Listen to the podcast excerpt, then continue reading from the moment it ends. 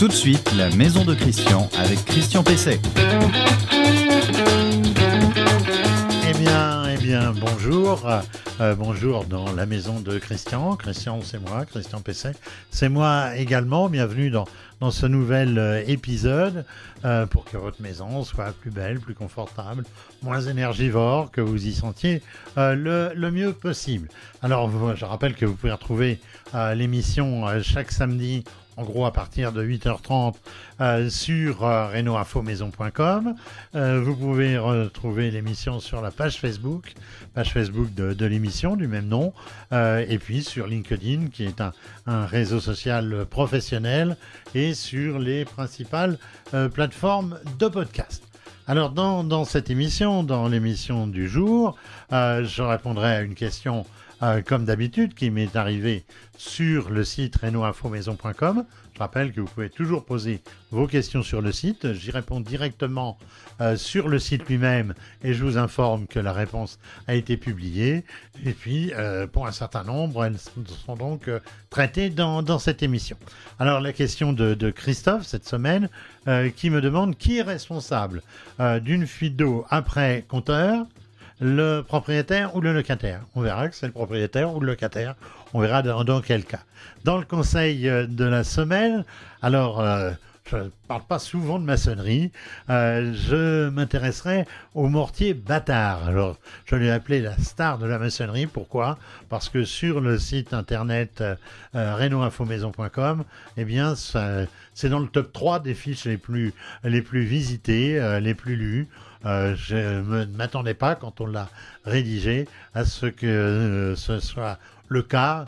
Euh, le béton vous intéresse aussi beaucoup, mais ça, je le savais parce que dans ma vie antérieure de réalisateur, d'auteur de livres sur la maison, eh bien, les livres sur le béton marche toujours euh, très bien. C'est un peu comme ça aussi euh, sur l'électricité, peut-être parce que euh, ça vous fait un peu peur, ces disciplines. Et donc, le, le, mortier bâtard maintenant a pris le pas sur le, sur le béton. Je vous expliquerai un peu ce que c'est. Alors, je vais avoir un invité, Antoine Lavazet. Bonjour. Bonjour. Bonjour Antoine. Euh, on va avec vous euh, parler euh, donc des pompes de relevage. Alors, ça peut vous sembler un peu bizarre. Vous allez dire dans quelle technique il nous emmène aujourd'hui entre le mortier bâtard et les pompes de relevage. Vous allez voir, c'est très simple. Ce sont tous les dispositifs qui permettent d'évacuer l'eau là où il n'y a pas forcément une évacuation. Il faut la, la transporter, les, les eaux usées. Il faut les transporter et ça, c'est ce qui va vous permettre notamment d'installer une salle de bain, une cuisine, euh, une buanderie avec un point d'eau à peu près partout euh, dans la maison.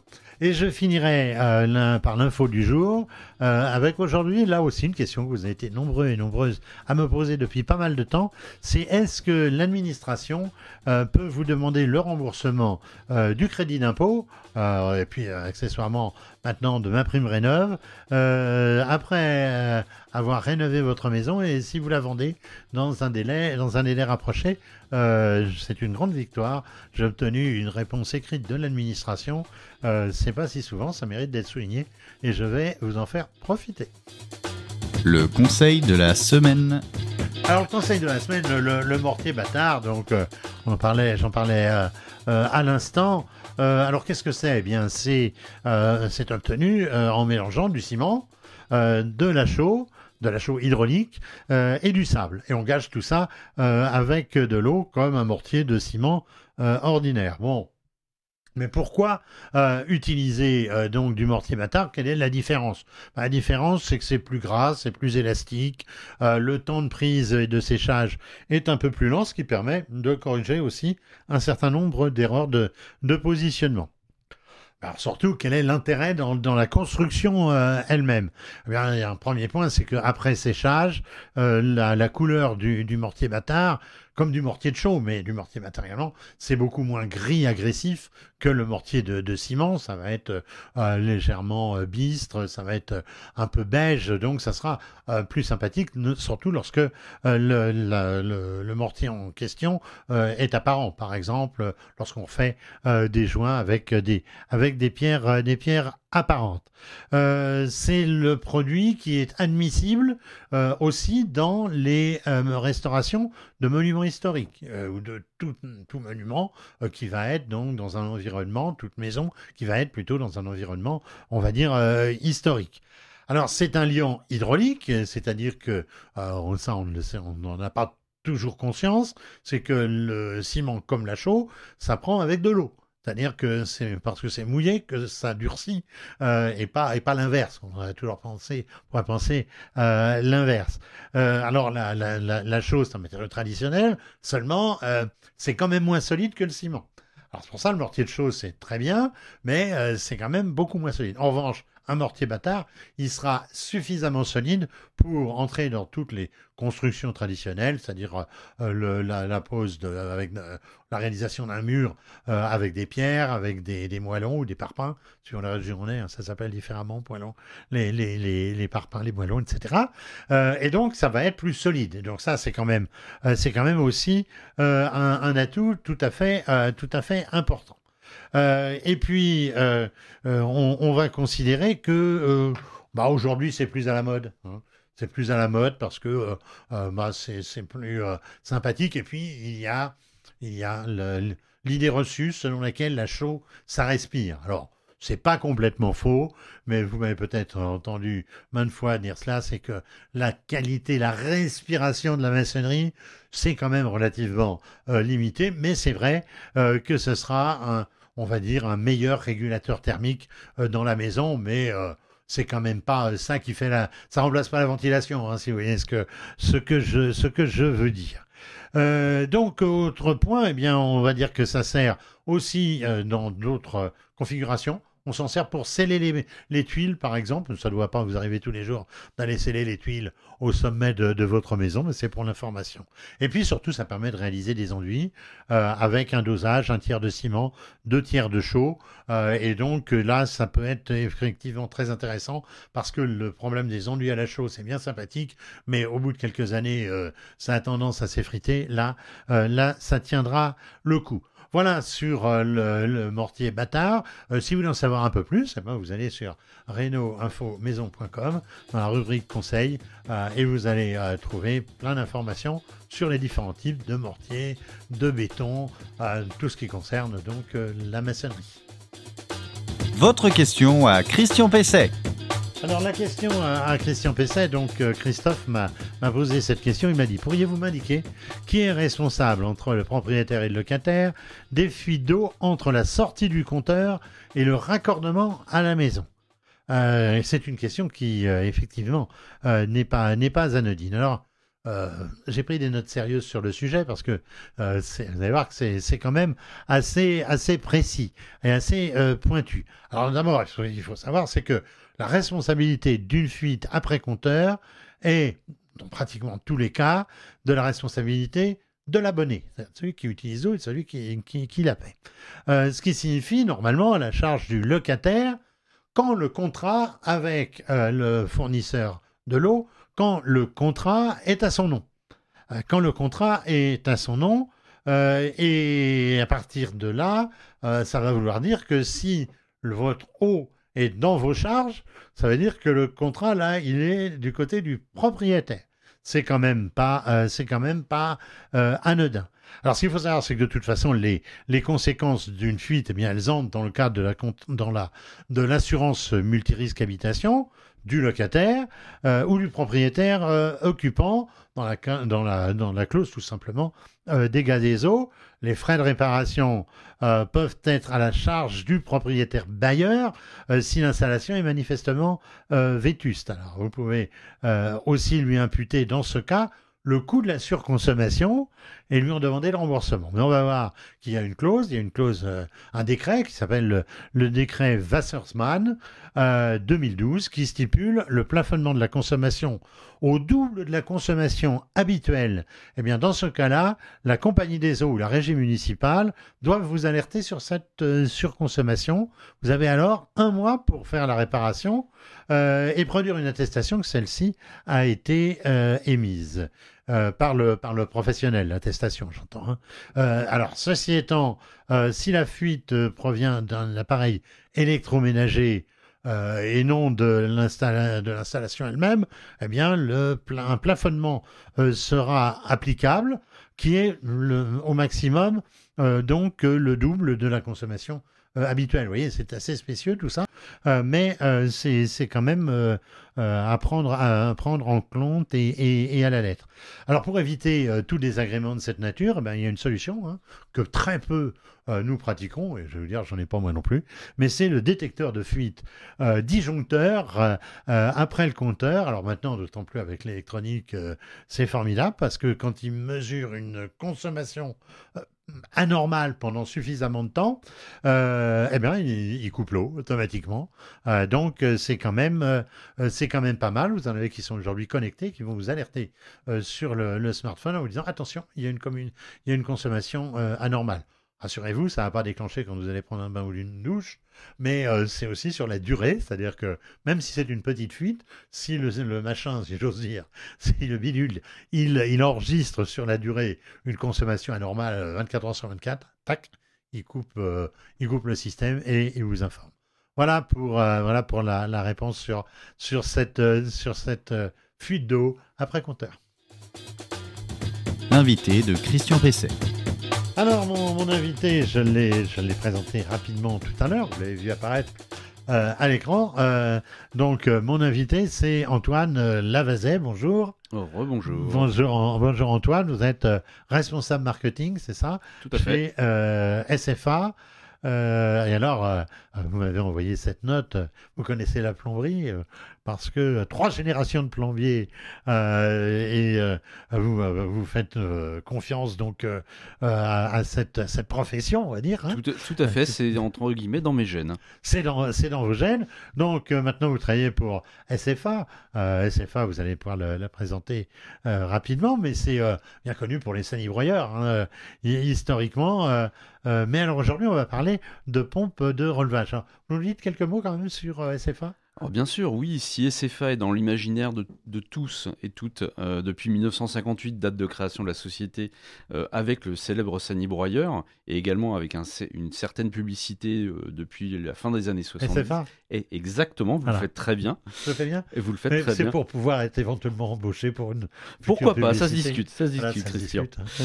Euh, SFA, donc inventeur du sanibroyeur en, en 50 58, donc qui a permis de, don- donner des WC dans toutes les configurations possibles, avec de faibles travaux, a développé depuis maintenant euh, une vingtaine d'années des solutions de relevage dédiées pour les salles de bain, les cuisines et les, buan- et les buanderies. Voilà, alors on, on va, on va y venir justement.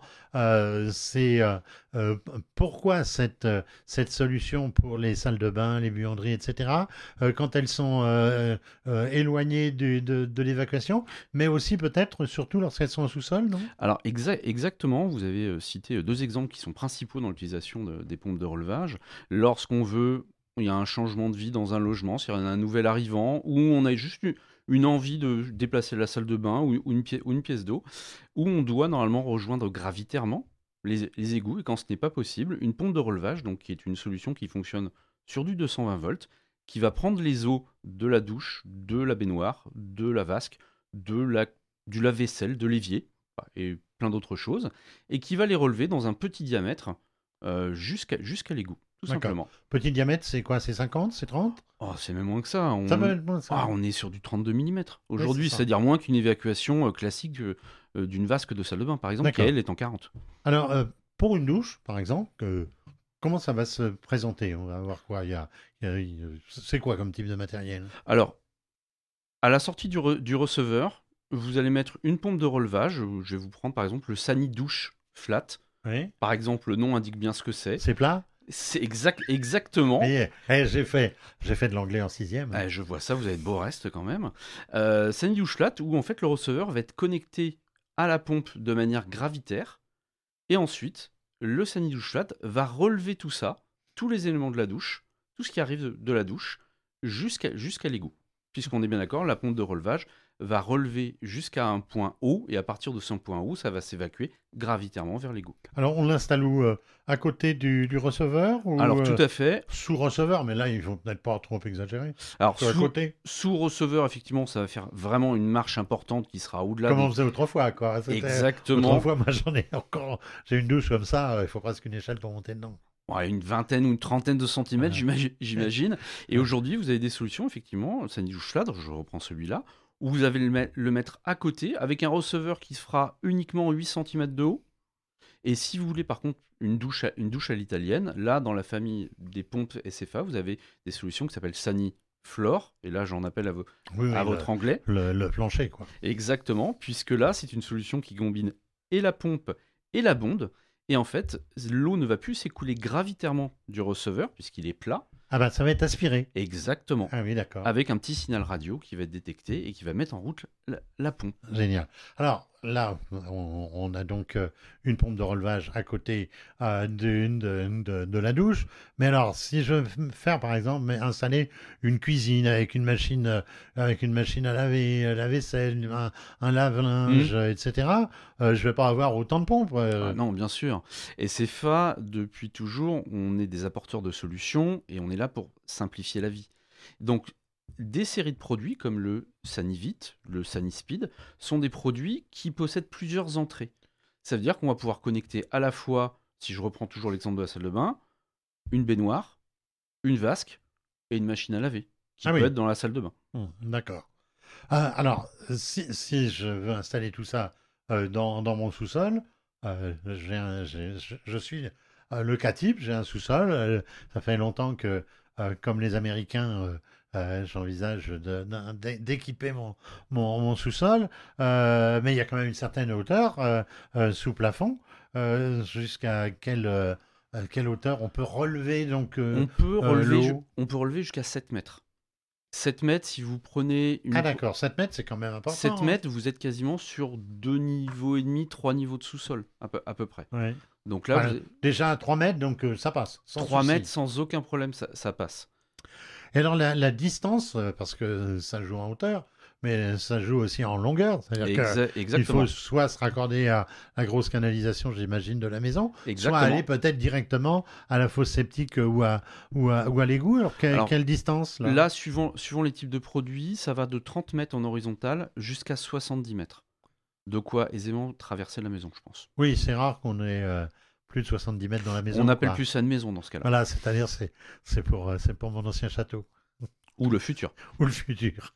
Hein. On peut raccorder jusqu'à combien d'appareils en gros sur, euh, Oh là, sur vous- votre euh, pompe à multi-entrée là? À multi-entrée, vous pouvez aller jusqu'à 4 appareils en, en même, en même temps qui sont raccordés. Alors bien sûr, les 4 appareils fonctionnent rarement tous les 4 en même temps. Oui, Euh, mais euh, par exemple, si vous allez pouvoir prendre, je reprends, je reprends l'exemple, vous allez pouvoir prendre la baignoire, la douche, le lavabo et un lave-linge avec un produit qui s'appelle Sanivit par exemple. d'accord. Euh, les quatre entrées seront utilisées et ensuite tout sera, tout sera relevé avec un débit pour le Sanivit qui est à 80 litres minute en, Ah oui. en débit. Alors, c'est pas trop volumineux pour le coup, parce que vous avez parlé de votre flat tout à l'heure là. Mais euh, on le met où? En dessous de l'évier euh, Alors, si je reprends c'est- C'est l'exemple. quoi comme taille en gros? Alors, si je prends le Sanidouche Flat, c'est Oui, un modèle qui est très compact puisqu'il fait 15 cm de large, 15 cm de haut sur, euh, 30, sur 30 cm de long. Donc, vous voyez que c'est plus petit qu'une Oui. boîte à chaussures. Euh, vous prenez, c'est à peu près la taille d'une boîte à chaussures, pas posée à plat, mais posée entre guillemets sur, sur, la, sur la tranche. C'est à peu près cette taille-là. Euh, ça se met très bien dans, sous, un- dans un meuble vasque en dessous. Ça, pa- ça passe Ça passe. et vous aurez juste, entre guillemets, euh, le dernier niveau qui ne pourra pas être utilisé pour le rangement. Alors, un point important, ça, ça fait pas trop de bruit votre bazar, parce que malgré tout, euh, bon, je sais que ça s'est beaucoup amélioré, mais les sanibroyeurs, ça avait quand même, il y a quelques années, ça faisait du bruit. Donc là, si on a, on pense, on a un sanibroyeur, ça fait déjà un peu de bruit, mais si on a quatre appareils euh, euh, en même temps, ça fait pas de, non, ça va, c'est. Ah, et, non, puisque là, aujourd'hui, dans un sani broyeur, on broie des, ch- on broie des éléments. Oui, c'est ça. Alors que c'est- là, Et, il y a entre eh oui, bonne réponse. hein. Et là, Bonne effectivement, il n'y a pas grand-chose à broyer. Il n'y a, même Ouais. pas- euh, y a même rien à broyer. C'est juste une pompe électrique qui va tourner. Et c'est ce moteur qui fait du bruit. Et aujourd'hui, si je vous mets la durée de fonctionnement d'une pompe par rapport à un lave-linge, par exemple, avec un cycle de 30 minutes, une pompe va faire, va faire une quarantaine de décibels à peu près, sachant qu'on est certifié par un, laboratoire indépendant, euh, tandis qu'une machine à laver pendant 30 minutes va faire sensiblement plus que 40 décibels. Oui, c'est vrai. Hum. Oui, donc c'est pas, euh, donc c'est pas vraiment euh, gênant, quoi. Non. Puis de toute façon, quand on est sous la douche, on n'entend pas la pompe. Voilà, ou quand vous lavez les mains, vous entendez la pompe, mais vous entendez également l'eau qui, qui coule. L'eau qui coule, oui, bien sûr. Alors, vos, produits, là, ça nous vient où de, Chine, comme tout le monde? Eh bien non, bien sûr. puisque... Ça s'appelle de la provocation. Eh totalement, mais j'y réponds avec une, petite définition. SFA, ça veut dire Société française d'assainissement. Et française, puisqu'aujourd'hui, euh, l'usine la principale usine du groupe est, dans l'Oise, donc à une encablure de, de, Paris. Euh, cette usine qui possède deux certifications ISO, qui fait que l'ensemble de la gamme des pompes SFA dont on parle aujourd'hui ont le marquage Origine France Garantie. Et aujourd'hui, cette usine euh, sert l'ensemble des filiales SFA dans le monde. Aujourd'hui, SFA, c'est 27 filiales réparties entre l'Europe, l'Amérique du Sud, l'Amérique du Nord, l'Océanie et, euh, et l'Asie. et aujourd'hui, dans cette usine, on fait l'injection des, pièces euh, plastiques, de tous les caoutchoucs, tous les raccords.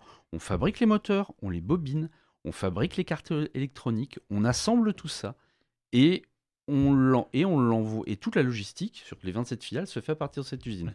Alors, euh, bon, évidemment, c'était une provocation de ma part, puisque j'ai visité euh, votre usine, c'est là où on s'est rencontrés. et on a dit qu'il fallait absolument qu'on fasse quelque chose dans, dans, dans l'émission, et c'est vrai que c'est assez spectaculaire, d'autant que cette usine, elle est presque plantée au milieu des champs de betteraves.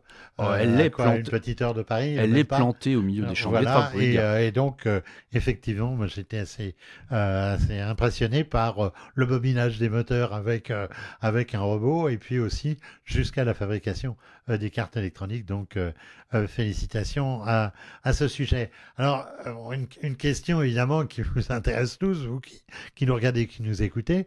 en moyenne, ça coûte combien une, entre le, votre flat et votre flour?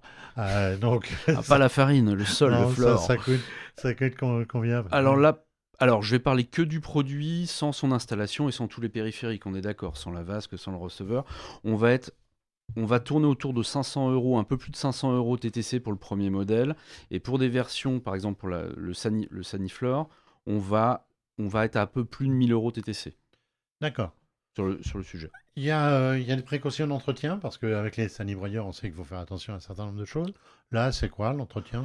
Une fois, une fois par an, euh, pour un produit comme le, le Sanispeed, on, on recommande de, le, euh, de l'ouvrir, de le nettoyer un petit, un petit peu, ça s'ouvre avec un simple tournevis, c'est tout à fait accessible euh, pour pouvoir, par exemple, enlever tous les résidus de savon qu'on peut avoir dedans. Oui. Peut-être attention au calcaire, pour pas que les eaux soient trop Exactement, puisque le, mode de déclenchement de toutes les pompes SFA, c'est une membrane sur, le, sur laquelle l'eau va venir pousser pour mettre en action un mini-rupteur. Donc là, euh, on a un très bon, euh, on a des solutions qui existent dans le groupe pour pouvoir détartrer les produits. Très bien, merci euh, Antoine Lavazet. Je rappelle, vous êtes euh, responsable marketing chez SFA et donc on vient de parler de pompe de relevage, mais évidemment des fameux euh, Sani broyeurs. L'info du jour. Alors, l'info du jour, là, c'est encore une question qui m'est venue à plusieurs reprises. C'est aussi une des fiches qui est très lue sur euh, C'est euh, me dit donc notre internaute, peut-on se voir réclamer par le fisc le crédit d'impôt que l'on a touché pour la rénovation énergétique de sa maison si l'on vient à vendre celle-ci et si oui, dans quel délai entre la perception de l'aide et l'exonération à partir d'une vente? Alors c'est une question qui, vous taraude un certain nombre, parce qu'évidemment, il y, a parfois des aides importantes qui ont été allouées. Je rappelle qu'avec ma prime rénov ou même le CITV, on pouvait arriver à des 30 000 euros, euh, par exemple, de, on peut arriver à des 30 000 euros de, subventions. Euh, alors ma réponse euh, était jusqu'à présent toujours mitigée et prudente. Je partais du principe que de tels travaux, l'importance de tels travaux peut générer finalement une plus-value, puisque lorsque vous revendez votre maison, fatalement, si vous avez fait 30 000 euros de travaux dedans, eh bien finalement, vous pouvez vous attendre à ce qu'on vous dise, ah ouais, mais vous avez fait une plus-value de 30 000 euros, donc où, on vous le taxe, ou on vous demande de rembourser. Donc j'ai posé la question à la Direction générale des finances publiques, la DGFIP, euh, un peu par acquis de conscience. Et là, je dois dire, bravo, euh, le service de presse m'a répondu dans les euh, dix jours à peu près. j'ai discuté pour bien présenter la chose et j'ai reçu une réponse. Eh bien, c'est non. C'est non. je sais qu'il y en a un certain nombre qui vont pousser un ouf de soulagement. En substance, l'administration répond, je cite, si toutes les conditions permettant d'obtenir le CITE, c'est-à-dire le crédit d'impôt, sont remplies, le législateur n'a pas prévu de reprise du crédit d'impôt en cas de vente postérieure. Ces seules lignes euh, suffisent. Euh, bien sûr, euh, si vous, vous, veniez pour une raison quelconque à être remboursé des dépenses que vous aviez engagées, euh, eh bien évidemment, là, on vous demanderait pour le coup euh, la, restitution. En gros, si pour une raison quelconque, euh, un plombier, on en parlait tout à l'heure, vous venez à vous rembourser parce que vous ne seriez pas tout à fait satisfait, vous venez à vous rembourser euh, la dépense euh, d'installation de chauffage, plombier chauffagiste évidemment, euh, et que vous touchiez un remboursement, là vous devriez le rembourser l'État. Bon, je vois pas comment on viendrait vous chercher ça, mais c'est normal, c'est une, c'est une clause importante. Alors, euh, si vous voulez avoir la totalité de la réponse, eh bien, c'est un peu, long ici. Euh, donc, euh, vous allez sur renaultinfomaison.com, vous allez dans la rubrique conseil et dans la rubrique réglementation. Et là, vous allez tout de suite trouver la réponse. De toute façon, si vous allez sur la home page, la page d'accueil, comme on dit, eh bien, c'est simple, hein, puisque vous allez avoir euh, évidemment, euh, le, en, page d'accueil, vous verrez tout de suite que c'est donc la première, euh, le premier des items, comme on dit, le premier des sujets qui est traité dans la colonne justement conseil. Voilà.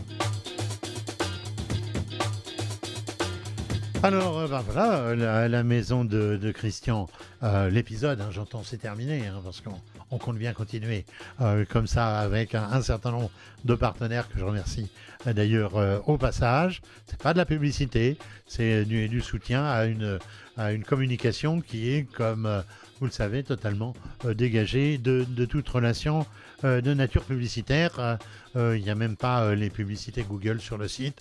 Il n'y a rien du tout. Donc, vous pouvez nous, faire, confiance. Alors, ça touche à sa fin, cette émission.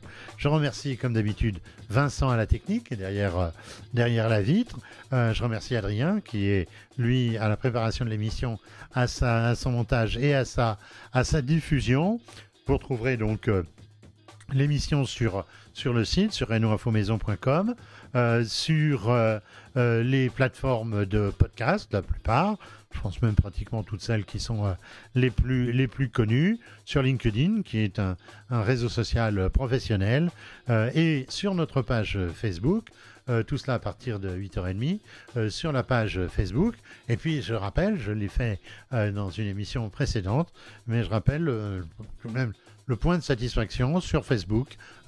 plus de 5 millions et demi de personnes ont été atteintes pendant cette, année d'émission et 2 500 000 vues, euh, ce qui est un très beau résultat. Tous ceux qui connaissent Facebook et qui savent les difficultés à faire monter les statistiques se rendent compte de ce que ça veut dire.